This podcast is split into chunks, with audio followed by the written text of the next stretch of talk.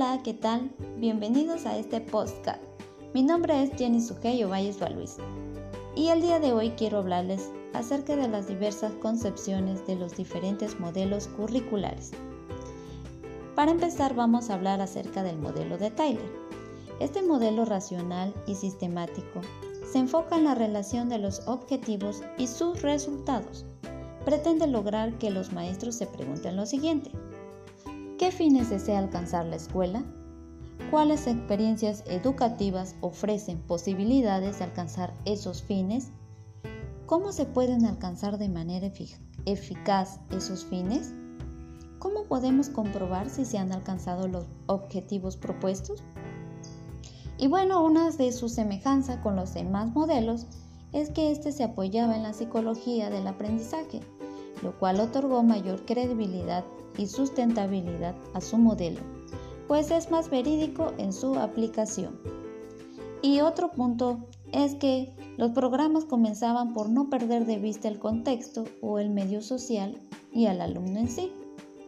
Y uno de los aspectos positivos es que el estudio de los propios educandos como fuente de objetivos educacionales, también la necesidad de hacer un estudio de la vida contemporánea de la escuela, intervención de especialistas, el papel de la filosofía en la selección de los objetivos, selección y orientación de las actividades de aprendizaje, organización de las actividades para un aprendizaje efectivo.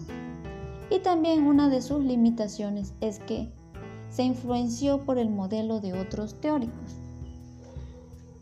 Bueno, y otro de los modelos también es el modelo de Hilda Taba. Este modelo está destacando tres elementos fundamentales, los cuales son los objetivos, las actividades de aprendizaje la forma en que se apropian los conocimientos mediante dichas actividades. Y también una de sus semejanzas con los demás modelos es que ésta considera no solamente a la institución educativa como factor determinante del currículo, sino incluir y dar prioridad a las necesidades de la sociedad. Y uno de sus puntos importantes o positivos consiste en siete pasos, los cuales son diagnóstico de necesidades, formulación de objetivos educacionales, selección de contenidos, organización o secuencia de contenidos, diseño de actividades de aprendizaje, organizar actividades de aprendizaje y por último la evaluación. Y también una de sus limitaciones, bueno, sin duda es un modelo mucho más complejo y quizá también más complicado de establecer por todos los elementos que lo conforman. También tenemos el modelo de PANS. Los criterios que lo integran son los siguientes. Conformación, docencia, investigación, unidades autosuficientes, análisis de las prácticas profesionales, objetos de transformación, binomio teórica-práctica, relación escuela y sociedad, fundamentación epistemológica, disciplina de la enseñanza, concepción de aprendizaje y de los objetivos de la enseñanza. Y por último, el papel de los profesores y alumnos.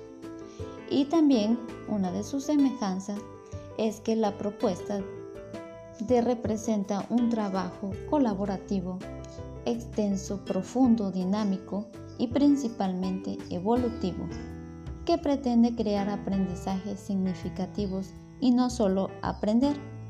Uno de sus aspectos positivos es que el diferenciador y principal aporte de este modelo es que plantea el diseño del currículo con organización modular Ve al currículo como una serie estructurada de conocimientos y experiencias de aprendizaje, que en forma intencional se articulan con la finalidad de producir aprendizaje. Y bueno, también una de sus limitaciones es que el objeto de conocimiento que implica un tratamiento interdisciplinario. También tenemos los modelos de Glassman e Ivanola Bueno, este habla acerca de que el currículo propuesto está compuesto por objetivos, contenidos, metodología y evaluación del proceso de enseñanza-aprendizaje.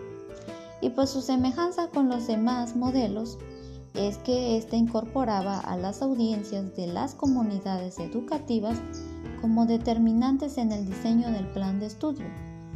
Y bueno, uno de los aspectos positivos propone una serie de etapas, las cuales son determinación de los objetivos generales del plan de estudio y operacionalización, así como también la estructuración de los objetivos intermedios compuesta por la jerarquización de objetivos intermedios, el ordenamiento de estos y la determinación de metas de gradual, así también como la evaluación del plan de estudio para un nuevo diseño.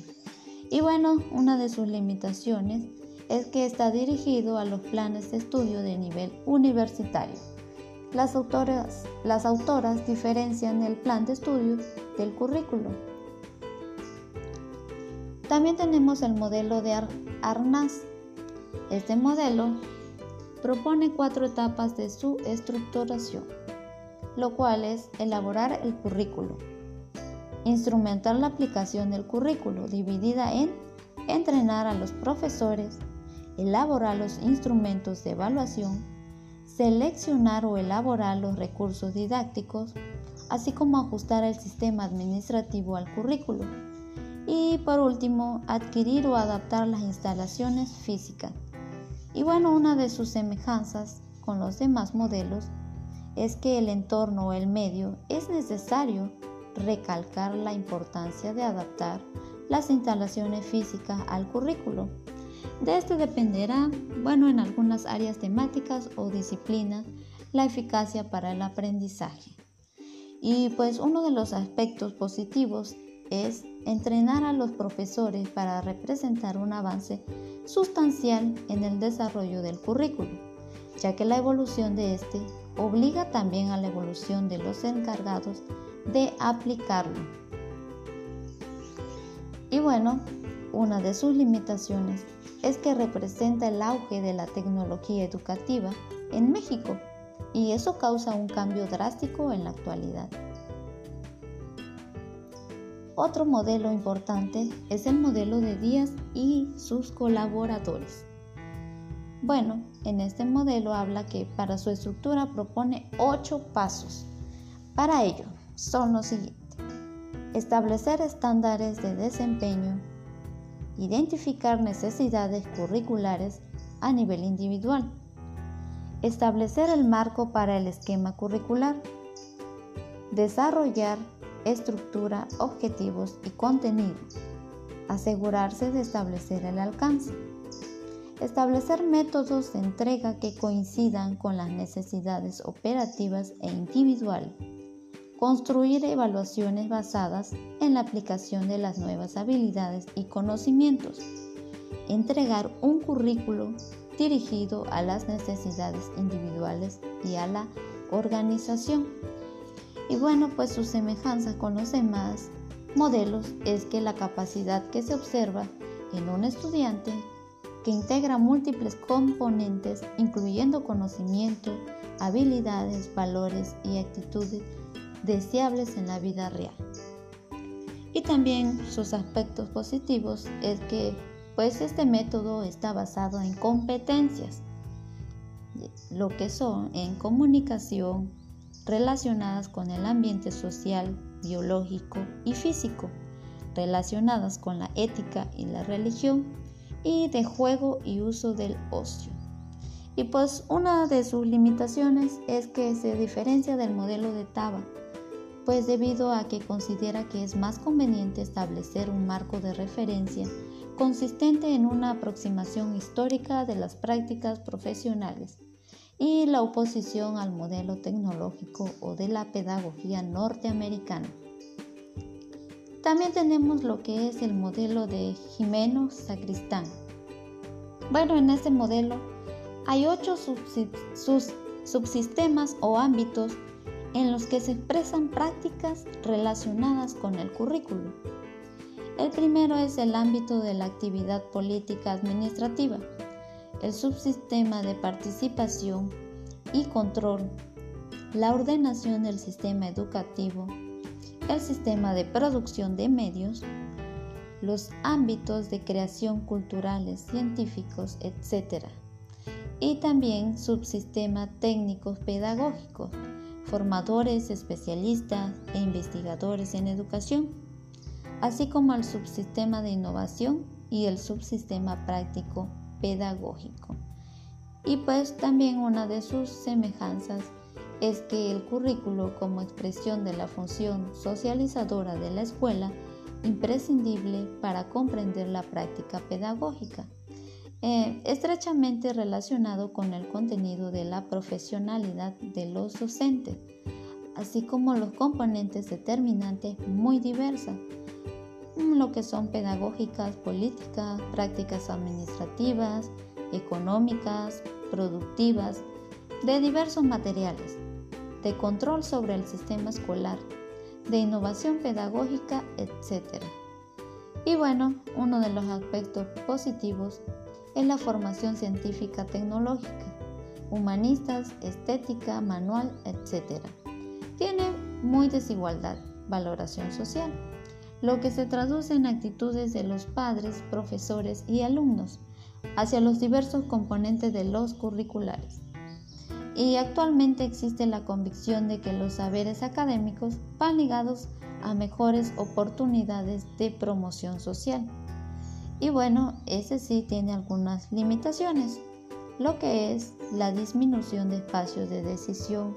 A los principales protagonistas de la adaptación última del currículum a la práctica, que son los profesores, y los rasgos de determinación curricular lo que es la administración regular en el currículo, la intervención en el proceso pedagógico, autonomía del, del profesor desplazado y función de inspección y material didáctico.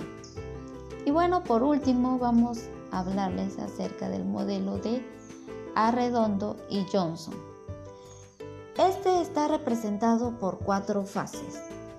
Primero es el análisis previo, segundo diseño curricular, tercero aplicación curricular y por último cuarto evaluación curricular.